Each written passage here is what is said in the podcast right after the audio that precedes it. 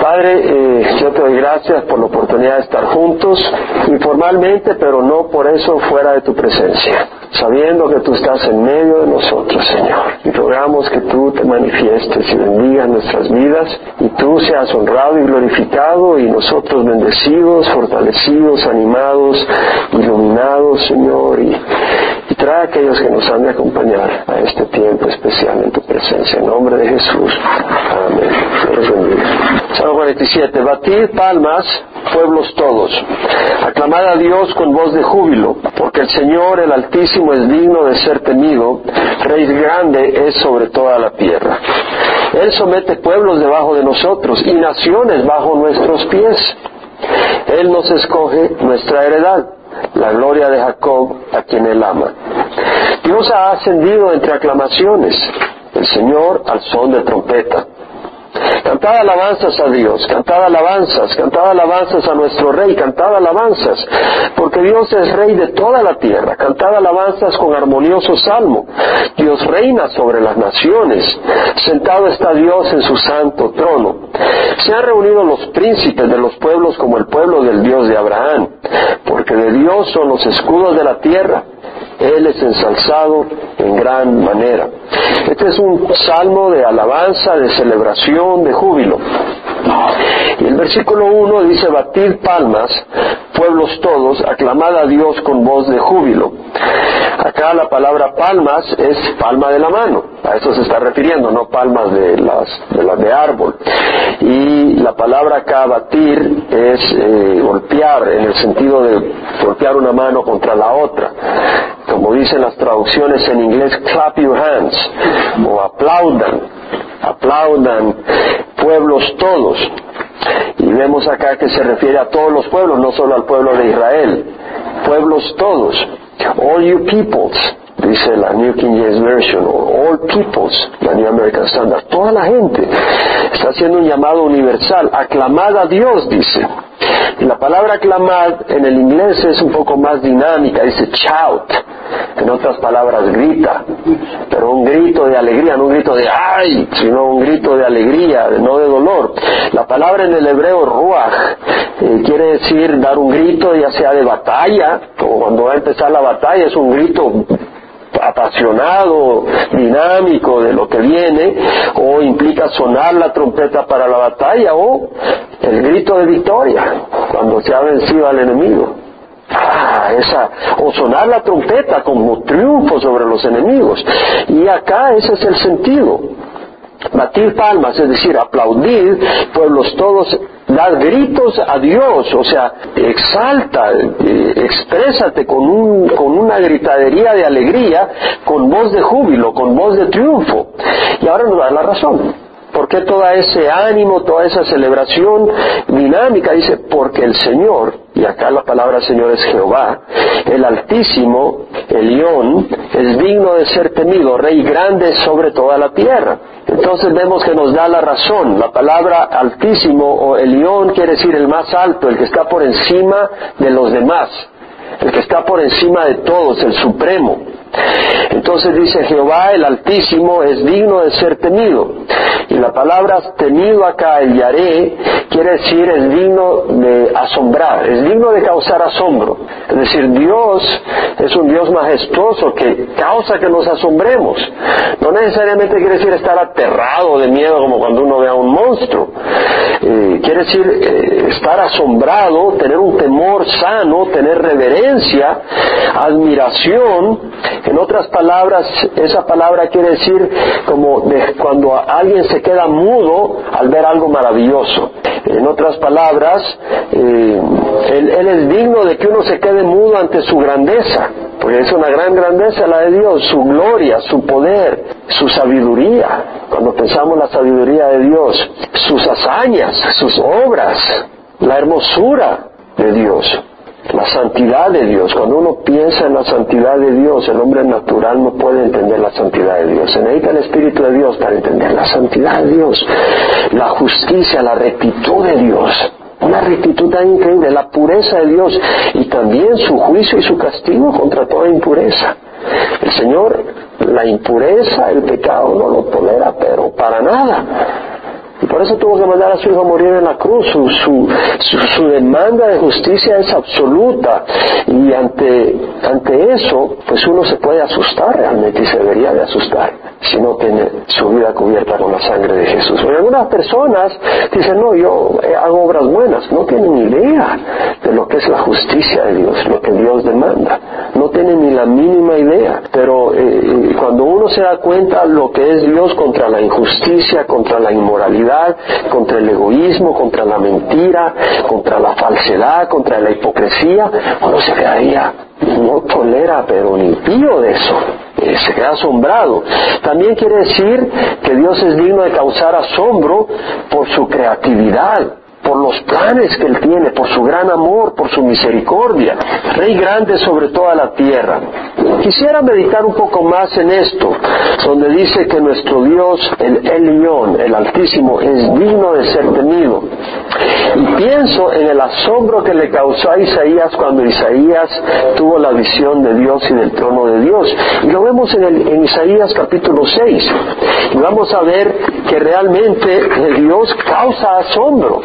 Dice, en el año de la muerte del rey Usías vio al Señor, vio al Señor sentado sobre un trono alto y sublime, el Altísimo, el Elión, está en un trono alto y la orla, es decir, la capa de su manto llenaba el templo. Los reyes tenían su capa como un símbolo de su, de su poder, de su posición. dice, no, la capa del Señor llenaba el templo. No nos describe al Señor, no nos describe a Dios, pero lo que vemos es que vio a Dios, vio a Dios. Y dice, por encima de él, y bueno, vemos que estaba en su templo. ¿Qué es el templo? El templo es la habitación de Dios, pero como no es la habitación de un rey cualquiera, la habitación de un rey cualquiera es su palacio. La morada de un rey cualquiera es su palacio. La morada de Dios se le llama templo, porque es Dios el que mora ahí. Es más que un palacio. Y vemos que por encima de él habían serafines. Isaías ve estas figuras espirituales. Cada una tenía seis alas, con dos cubrían su rostro. Se cubrían el rostro ante la presencia de Dios, por la gloria de Dios. Deslumbraban los serafines. No pueden ver a Dios directamente, tienen que cubrir su rostro. Imagínate.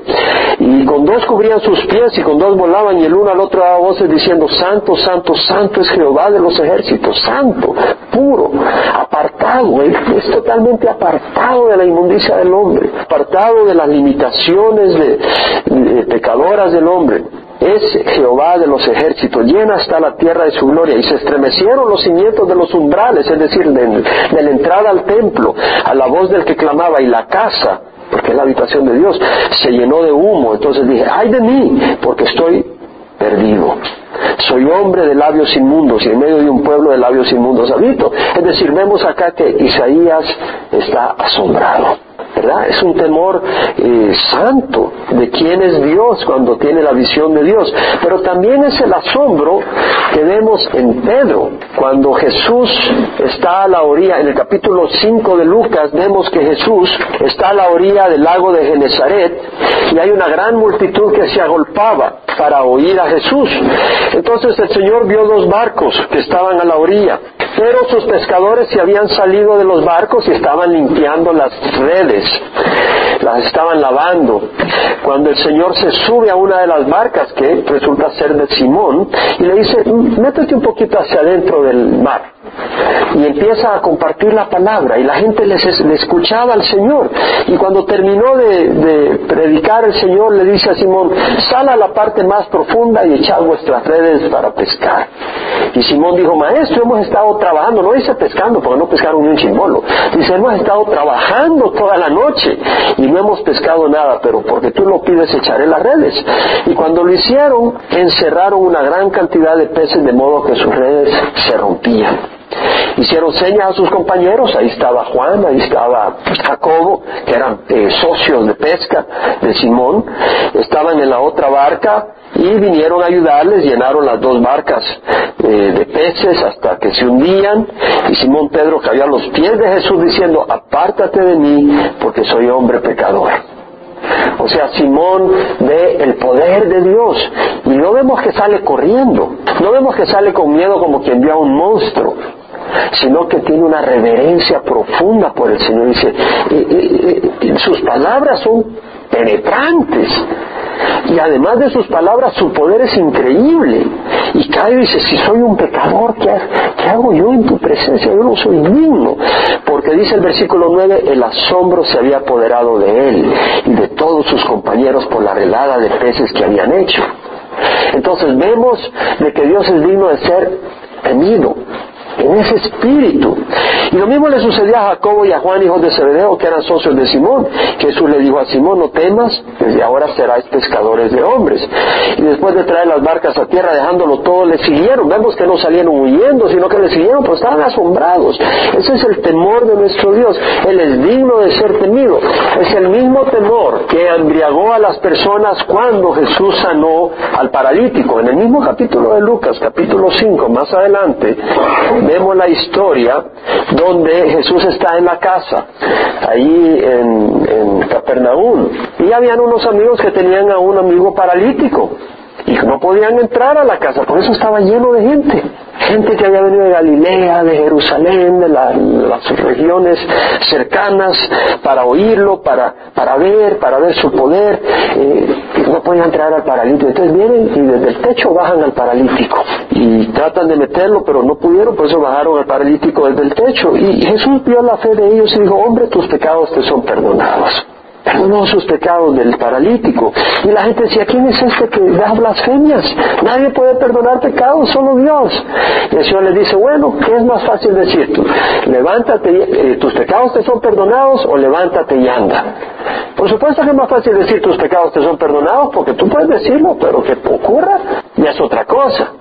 el Señor le dice, para que veas que el Hijo del Hombre tiene poder para perdonar pecados, levántate, toma tu cabilla y anda. Y él se levantó, tomó su camilla y se fue a su casa glorificando a Dios. Y versículo 26 dice, el asombro se apoderó de todos y glorificaban a Dios y se llenaron de temor.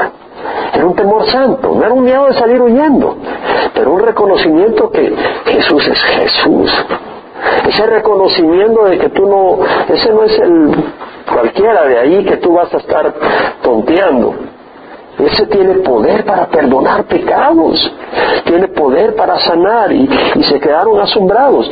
Es el mismo asombro ahí mismo en Lucas 24, en el Evangelio de San Lucas, el mismo asombro que embriagó o abrazó a los apóstoles cuando resucitó Jesús y lo vieron. En el capítulo 24, versículo 36, dice que Jesús se puso en medio de ellos y le dijo, pasa a vosotros. Pero ellos aterrorizados y asustados pensaron que veían un espíritu Ahí sí estaban asustados, ¿verdad? Ahí estaban asustados. Y él les dijo, ¿por qué estáis turbados y por qué surgen dudas en vuestro corazón? Mirad mis manos y mis pies que habían en sus manos. La señal de los clavos. Mis pies que soy yo mismo, palpadme. Un espíritu no tiene carne ni huesos, como veis que yo tengo. Cuando dijo esto le mostró las manos y los pies y ellos no lo creían a causa de la alegría y que estaban asombrados estaban admirados, wow, resucitó nuestro Señor, y estaban con un asombro, con, eh, y le presentaron parte de un pescado asado, él tomó y comió delante de ellos. Entonces, vemos en el capítulo 47, Salmo 47, que dice, Jehová el Altísimo es digno de ser tenido. Él, él nos va a asombrar, Él va a asombrar nuestras vidas. Cuando empezamos a caminar con el Señor, empezamos un camino donde vamos a estar asombrados por el Señor, constantemente, constantemente de distintas maneras.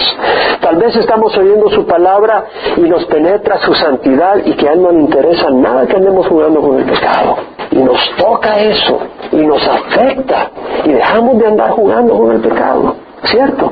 Porque nos toca la santidad de Dios. Ya no es algo que entra por nuestra mente como una palabra, una, una explicación, una enseñanza.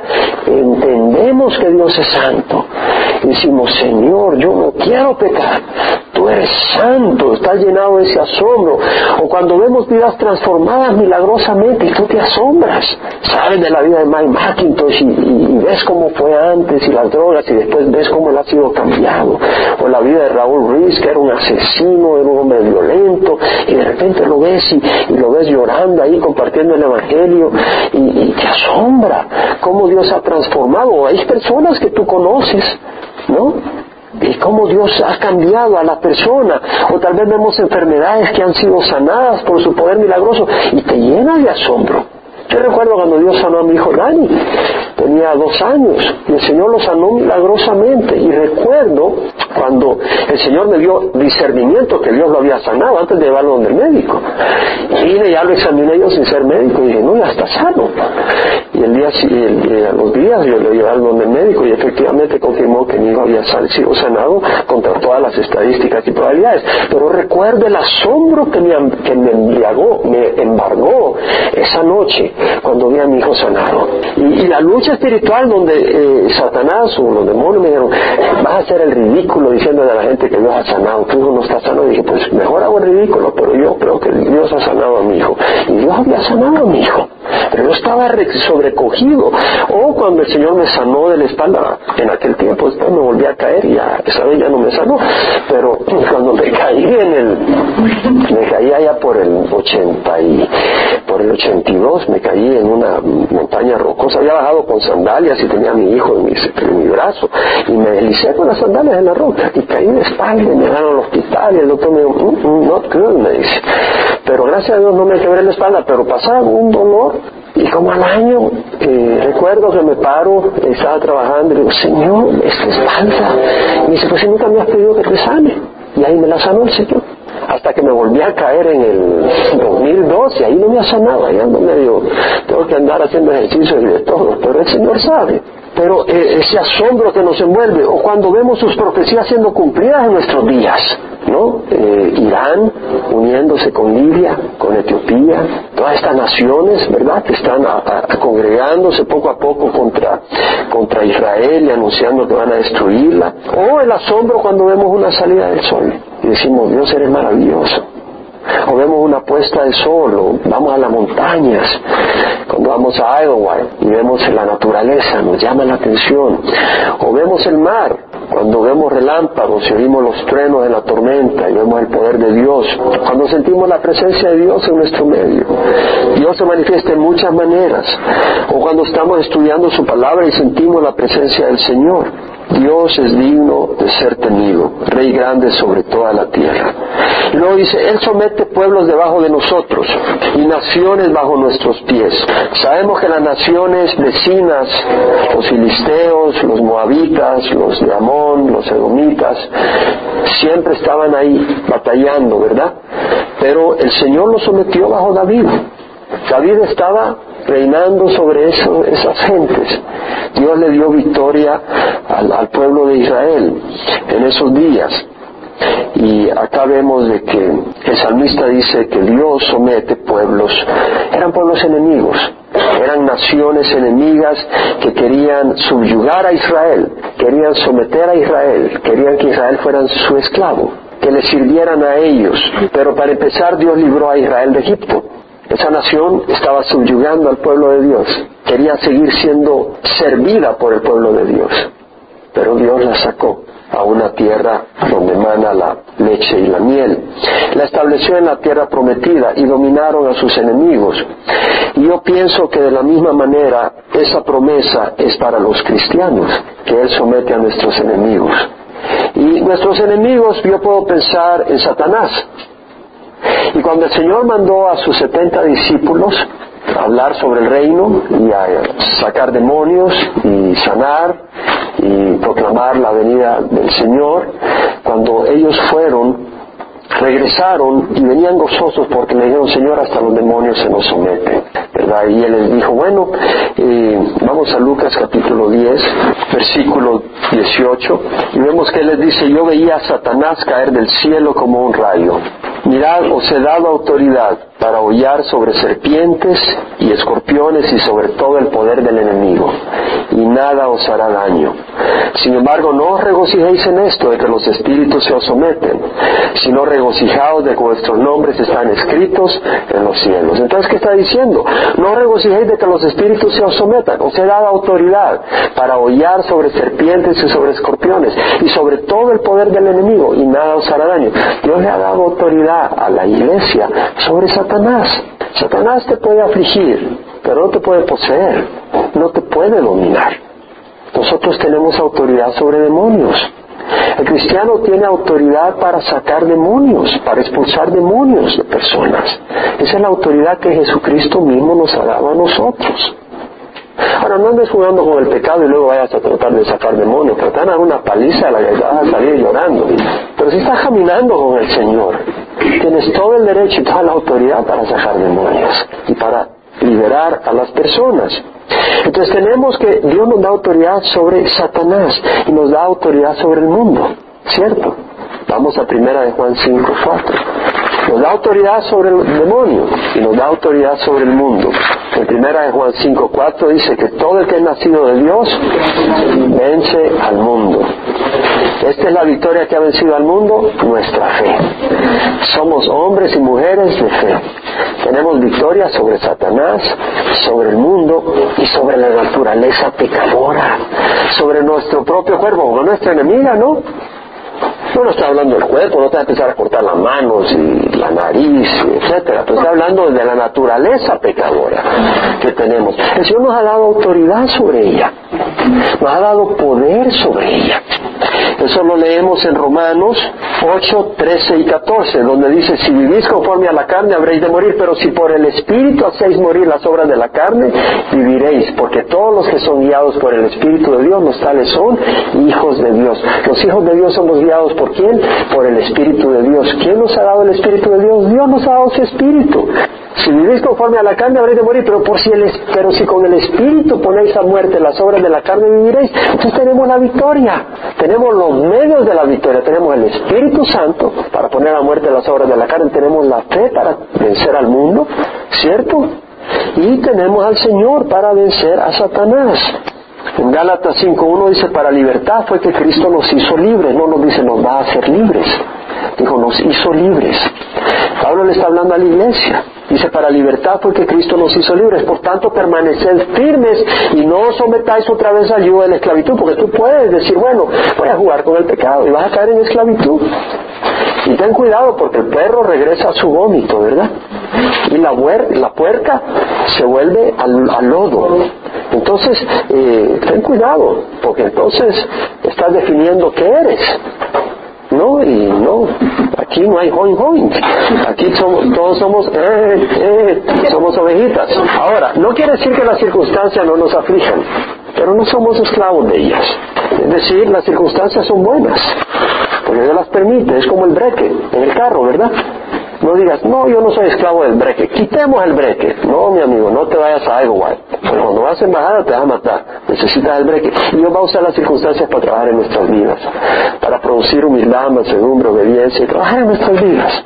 Dios sabe lo que hace. Entonces dice, Él nos escoge nuestra heredad. La gloria de Jacob a quien Él ama. Dios escoge nuestra heredad. La gloria de Jacob a quien Él ama.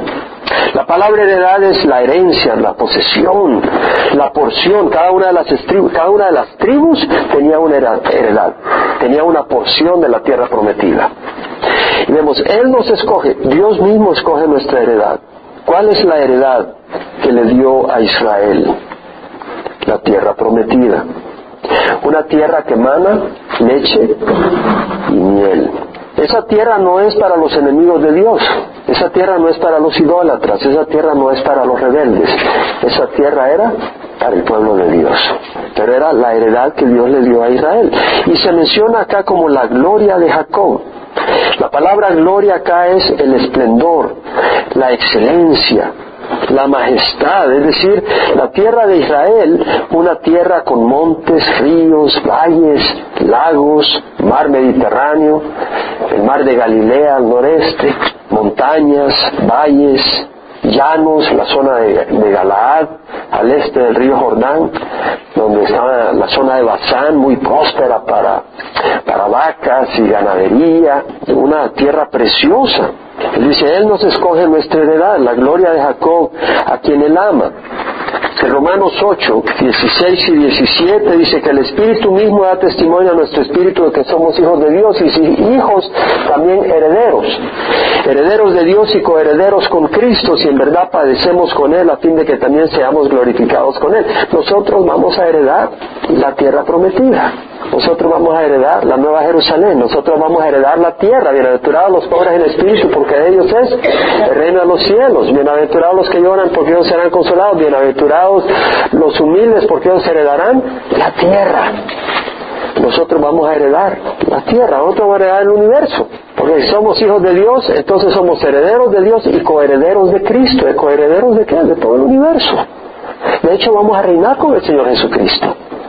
Dice la palabra del Señor de que si morimos con Él, viviremos con Él. Y si perseveramos, reinaremos con Él. Entonces vamos a reinar, quiere decir que las naciones van a estar gobernadas por nosotros en el milenio. Nosotros con Jesucristo. Esa es la promesa del Señor. Ahora luego dice Jacob a quien él ama. De nuevo, una vez este carácter, Jacob. Recuerda que Jacob era el suplantador, el que cuando Esaú iba a recibir la bendición de parte de su padre Isaac, la, bendición de primogénito, viene Jacob y se disfraza de Esaú y para hueler como Esaú y para parecer peludo como Esaú y viene Isaac y lo bendice, le da la bendición y, y era un engañador. Pero ¿cuál era la diferencia, la diferencia entre Esaú y Jacob? Que Jacob estaba deseoso de las promesas de Dios y Esaú la despreció. Y entonces vemos de que eh, Dios amaba a Jacob, a un hombre que venía buscando las promesas de Dios. Y Dios la bendijo. Pero aquel que desprecia las promesas de Dios, Dios no lo puede bendecir. En Hebreos 12, 15 al 17. Dios tiene promesas para nosotros. Y ten, ten, cuidado, ten cuidado de abrazar las cosas de este mundo en vez de las promesas de Dios. Siempre este mundo te va a ofrecer algo, un plato de lentejas, suculento, ¿sí? Muy sabroso, ¿no? Ahorita. Y tú puedes decir, sí, tengo ganas de esas lentejas. O puedes decir, no, yo no voy a vender mi herencia por ese plato de lentejas, ¿no? Entonces vemos de que en Hebreos 12, 15, 17 el autor, que es el Espíritu Santo, dice, mirad bien de que nadie deje de alcanzar la gracia de Dios. ¿Qué es la gracia? El favor de Dios. No dejes de alcanzar el favor de Dios. Mira, si tú tienes a alguien en el gobierno que tiene mucho poder y mucho dinero, el favor de esa persona puede ser mucho, ¿verdad? Pero Dios que es el rey del universo y que tiene todo el universo, imagínate su favor. Y vemos que dice, mirad bien de que nadie deje alcanzar la gracia de Dios, de que no haya ninguna persona inmoral ni profana como Esaú que vendió su primogenitura por una comida. Porque sabéis que aún después, cuando quiso heredar la bendición, fue rechazado, pues no halló ocasión para el arrepentimiento, porque la, aunque la buscó con lágrimas. Entonces lo que vemos es de que aunque Esaú buscó la bendición, y la buscó con lágrimas. ¿Cuál fue su problema? Que él estaba buscando la bendición, pero no había arrepentimiento en su corazón. Él quería el favor. Y muchas personas quieren el favor de Dios, ¿verdad? Pero no están bien con el Señor y no pueden recibir la bendición del Señor, como Esaú, porque tienen los ojos en las cosas de este mundo. Nosotros podemos ser como Esaú en el sentido de que ponemos los ojos en carros, ponemos los ojos en casas, ponemos los ojos en mujeres hermosas físicamente, o hombres que tienen poder y tienen fama o tienen influencia, o ponemos los ojos en fama, o ponemos los ojos en cosas que son de este mundo. Y podemos dirigir nuestras vidas en esas cosas y podemos hacer eso con nuestros hijos. En vez de enseñar que nuestros hijos sean siervos de Dios, los preparamos para ser grandes profesionales de este mundo. Como que si eso es lo más importante. Un plato de lentejas. Yo no creo que no sea bueno que seas profesional si quieres ser profesional, pero esa no es la meta de nuestro corazón. La meta de nuestro corazón es ser siervos del Señor. Esa es la meta de nuestro corazón. Y el Señor nos va a bendecir. Entonces vemos que acá dice, Él nos escoge nuestra heredad, la gloria de Jacob, a quien Él ama. Jacob fue un hombre que tuvo ese sueño en Betel y hizo trato con el Señor y siguió al Señor. Entonces, bueno, Señor, si tú me bendices, te doy el 10%. Hizo negocio con el Señor. Pero el punto es que él estaba buscando la bendición del Señor. Y bueno, nosotros busquemos la bendición del Señor. ¿Y cuál es la bendición del Señor? El Señor mismo. Si tenemos al Señor con nosotros, ¿quién contra nosotros? Y luego dice el versículo 5, Dios ha ascendido entre aclamaciones, Jehová al son de trompeta. La palabra ascender en inglés ponen has gone up o has ascended. La palabra en, el hebreo es Alá. Ahí viene Alá. Quiere decir subir, ascender, ser exaltado, ser llevado o subir a una posición alta.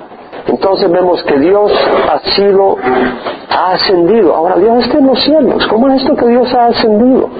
Algo maravilloso, porque hay algo tremendamente profético. ¿Quién es el que ha ascendido a los cielos? Sino el que descendió a la tierra primero. Jesucristo. ¿No? Es algo maravilloso, porque dice, Dios ha ascendido. Ahora aquí vemos como alguien que va subiendo a un monte después de una guerra, viene triunfante ¿verdad? Y trae al ejército triunfante y, lleva a sus, a sus capturados con él, a sus cautivos. Viene entrando como un guerrero victorioso. Y acá vemos al Señor ascendido entre aclamaciones, la palabra es shout, gritos, gritos de alegría. Jehová al son de trompeta. El Señor ha ascendido al son de trompeta. ¿Y saben quién vamos a subir al son de trompeta? También, así como el Señor. Nosotros. ¿Cierto?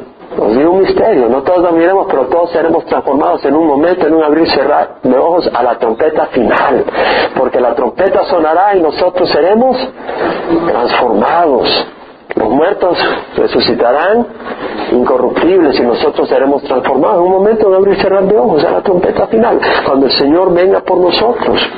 Entonces vamos a subir con el Señor, pero acá está refiriéndose a que Dios ha ascendido entre aclamaciones, Jehová al son de trompeta. Y la palabra subir, como dijimos, es ascender a una posición alta. ¿Y quién ha ascendido a la posición que está más alta de todas las posiciones? Jesucristo. Váyase a Efesios 1. Efesios 1, 18. Mi oración es que los ojos de vuestro corazón sean iluminados, para que sepáis cuál es la esperanza de su llamamiento, cuáles son las riquezas de la gloria de su herencia en los santos.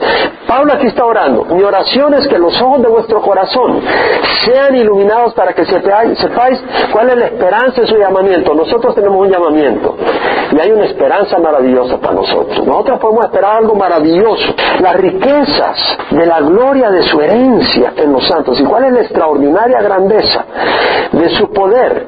¿Del poder de quién? De Dios. ¿Para quién? Para con nosotros los que creemos. Los que creemos tenemos a nuestra disposición el poder de Dios. Lo dice la palabra cuál es la extraordinaria grandeza de su poder para con nosotros los que creemos conforme a la eficacia, la fuerza de su poder, el cual obró en Cristo cuando lo resucitó entre los muertos y lo sentó a la diestra en los lugares celestiales. El poder de Dios resucitó a Jesucristo a la muerte. Ese poder está trabajando en nuestras vidas, en los que creemos. Porque vienen las circunstancias y ese poder trabaja en las circunstancias y nos transforma. Pero si tú no tienes fe, te rajas y te vas y te destruyes ¿Cierto? Pero si tú tienes fe, tú te mantienes con fidelidad y el Señor trabaja en tu vida. Cualquier prueba por la que tú estés pasando, si tú tienes fe que Jesús está contigo, que Jesús no te va a abandonar, que Jesús no es mentiroso, cualquier circunstancia por la que tú y yo, y estoy hablando en serio, en forma personal, cualquier circunstancia por la que tú estés siendo retado ahorita, si tú crees que Jesús va a ser fiel y tú obedeces al Señor, hay victoria.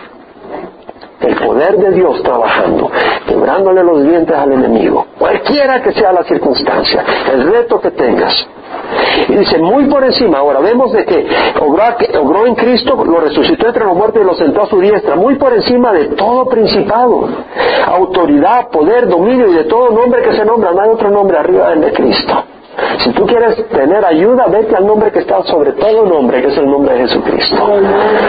No solo en este siglo, sino también en el venidero. No es cuestión temporal. Cristo es la cabeza y es el rey de reyes por los siglos de los siglos, por siempre. Amén.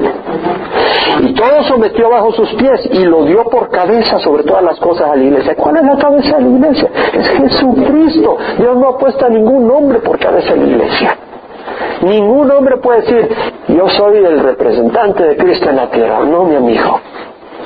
Todos somos representantes de Cristo en la tierra, todos los cristianos. ¿Cierto? Cristo en nosotros, la esperanza y gloria. Pero hay una cabeza en la iglesia, hay una cabeza en ese cuerpo, y esa cabeza es Jesucristo, la cual es su cuerpo. La iglesia es el cuerpo de Cristo, la plenitud de aquel que lo llena todo en todo. Jesús llena todo. Jesús está en todas partes. Y si vamos a Efesios capítulo 4, versículo 7 le dice, a cada uno de nosotros se nos ha concedido la gracia, el favor conforme a la medida del don de Cristo. Del don de Cristo. Por tanto dice, cuando ascendió a lo alto, llevó cautiva a una hueste de cautivos. ¿Quién ascendió a lo alto? Jesucristo. Y lo leímos en el Salmo 47. ¿Quién ascendió a lo alto? Jehová el Altísimo. Dios ha ascendido entre aclamaciones. Jehová al son de trompeta. Jesucristo ascendió a los cielos después de morir, resucitar, ascendió a los cielos. ¿Qué significa? Sino que el que y dice cuando ascendió a lo alto, llevó cautiva una hueste de cautivos. ¿Cuál es esa hueste de cautivos? Eran las almas de las personas que en el Antiguo Testamento habían muerto con su fe en Dios. Y esas personas estaban en el seno de Abraham y no podían ir al cielo todavía, porque no había sido no había sido pagado su pecado. Cuando Jesucristo pagó en la cruz por el pecado de toda la humanidad, el pecado de ellos fue borrado. Entonces ellos podían entrar al cielo. Entonces cuando Jesús subió al cielo y resucitó, llevó a los espíritus de los cautivos que estaban cautivos en el seno de Abraham a la presencia de Dios. Eso es lo que dice. Y dio dones a los hombres. ¿Qué dones? Los dones espirituales. Están en Corintios. ¿no? Y en Efesios vemos los dones. Eh, dice, el que ascendió es también el mismo que ascendió mucho más arriba de todos los cielos para poder llenarlo todo una vez más. Jesús llena todo, arriba de todo. Y él de algunos hacer apóstoles, a otros profetas, a otros evangelistas, a otros pastores y maestros para la edificación del cuerpo de Cristo. Es decir, para capacitar a los santos para la obra del ministerio, para la edificación del cuerpo de Cristo. Entonces, cuando estamos estudiando la palabra de Dios, estamos siendo capacitados, ¿no? ¿Para qué? Para poder edificar el cuerpo de Cristo y llevar a cabo la obra del ministerio, ¿no? La obra del ministerio, en distintas áreas donde Dios nos llama a ministrar. Pero ¿cómo somos capacitados? A través de la palabra de Dios. La palabra de Dios nos enseña, ¿no? El Espíritu Santo nos enseña a través de su palabra comportamiento, actitudes, manera de entender las cosas, manera de actuar en las distintas circunstancias, el Señor nos lo enseña. Entonces somos capacitados para poder servir al Señor y para que el cuerpo de Cristo sea edificado. Ahora, si vas al Salmo 68, lo vemos una vez más la referencia a Dios subiendo a los cielos. Salmo 68, 17 dice, los carros de Dios son miríadas, millares y millares. El Señor está entre ellos en santidad como en el Sinaí. Tú has ascendido a lo alto. Está refiriéndose al Señor. Has llevado en cautividad a tus cautivos, has recibido dones entre los hombres. ¿Quién ha recibido dones entre los hombres? La iglesia. Y aquí dice, tú has recibido dones entre los hombres porque la iglesia es el cuerpo de Cristo. Entonces Cristo ha recibido dones entre los hombres, el cuerpo de Cristo. Ha recibido dones entre los hombres y aún entre los rebeldes para que el Señor Dios habite entre ellos. Bendito sea el Señor que cada día lleva nuestra carga, el Dios que es nuestra salvación. Dios lleva nuestra carga cada día. Esa es la promesa del Señor y Él lo hace y cuando nosotros no la estamos dejando que Él la lleve es nuestra culpa porque Él la quiere llevar. Cada día tenemos que dársela al Señor. Un día también nosotros entonces subiremos al son de la trompeta, esa es nuestra gran esperanza. Y luego dice, cantad alabanzas a Dios, cantad alabanzas, cantad alabanzas a nuestro Rey, cantad alabanzas, porque Dios es Rey de toda la tierra. Amigos, Él no solo es Rey de Israel, es Rey de toda la tierra. Cantad alabanzas con armonioso salmo. Dios reina sobre las naciones, sentado está Dios en su santo trono. Se han reunido los príncipes de los pueblos como el pueblo de Dios de Abraham, es decir, los príncipes de los pueblos, las distintas naciones se han reunido ¿Cómo? Como el pueblo del Dios de Abraham. ¿Cuál es el pueblo del Dios de Abraham? Israel. Lo que está diciendo es que todas las naciones se van a reunir y van a reconocer al Dios de Abraham como Israel lo hizo en su tiempo. Lo que está diciendo es que un día Dios va a reinar sobre todo el mundo. Porque de Dios son los escudos de la tierra. Ahora, hay un salmo que dice, sol y escudo es Jehová Dios. Gracia y gloria da a Dios. ¿Verdad? Gracia y poder. Entonces, cuando dice escudo, es como cuando un pueblo tiene su rey. Ese rey es un escudo de protección para ese pueblo. Entonces, de hecho, si tú vas a Oseas 4:18, hablando de Efraín que se había unido a ídolos, dice, acabada su bebida, se entregaron a la prostitución. Está hablando a Efraín que se ha unido a los ídolos, está hablando de prostitución espiritual. Sus príncipes aman mucho la ignominia. Príncipes, ahí es escudos. La palabra hebrea es escudo, no es príncipe. Sus príncipes, es decir, sus escudos aman la, ignominia, porque el, escudo de nuevo es un símbolo del príncipe. El príncipe, el, gobernante es como un escudo de protección de su gente. Él es el que saca el ejército para defender. Es el que decide y ayuda y está ahí en la estrategia y todo. Entonces vemos, y si Dios es tu escudo, maravilloso. Pero dice, de Dios son los escudos de la tierra, de Dios son los reyes de la tierra. Dios es rey sobre reyes, rey de reyes y señor de señores. Él es ensalzado de gran manera. Grande es Jehová y muy digno de ser alabado. En la ciudad de nuestro Dios, su santo monte, hermoso en su elevación, el gozo de toda la tierra es el monte de Sión en el extremo norte, la ciudad del gran rey. Jerusalén está montada sobre el monte Sión. Y ese monte es el gozo de toda la tierra, es hermoso en su elevación, es un monte santo, es la ciudad de Dios la ciudad del gran rey. Dios en sus palacios se dio a conocer como baluarte, pero he aquí, los reyes se reunieron, pasaron juntos, la vieron y quedaron pasmados, se aterrorizaron y vieron alarmados. Cuando estaba eh, Jerusalén edificada, los reyes temblaban, se apoderó de ellos un temblor, dolor como el de mujer que está de parto cuando fue establecida durante los días de Salomón. Con el viento solano tú destrozas las naves de Tarsis, como lo hemos oído, así lo hemos visto en la ciudad de Jehová de los ejércitos. La ciudad de nuestro Dios, Dios la afirmará para siempre. A Jerusalén.